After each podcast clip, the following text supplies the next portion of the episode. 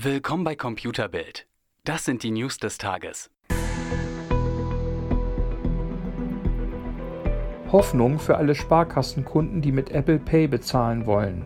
Die Sparkassen und Landesbanken befinden sich derzeit in Verhandlungen mit Apple und sind dabei nach eigener Aussage auf einem guten Weg.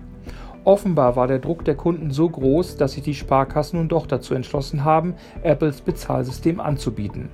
Wann Apple Pay für die Sparkassen kommt, ist aber noch nicht bekannt. Und noch eine gute Nachricht von Apple.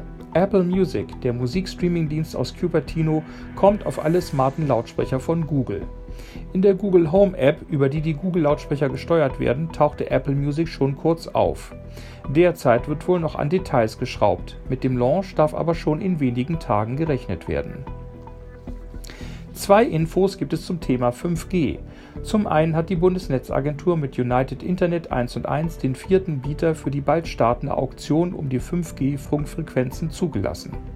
Es ist also gut möglich, dass es neben der Telekom, Vodafone und O2 bald einen vierten Provider im deutschen Netz geben wird, der 5G anbietet. Apropos Telekom. Die geht davon aus, dass sie noch in diesem Jahr die ersten 5G-Tarife anbieten kann.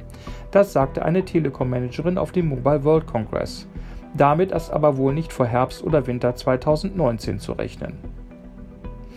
Ärger bekommt Samsung, und zwar wegen seiner Smartwatches. Der Schweizer Uhrenhersteller Swatch geht gegen die Südkoreaner vor.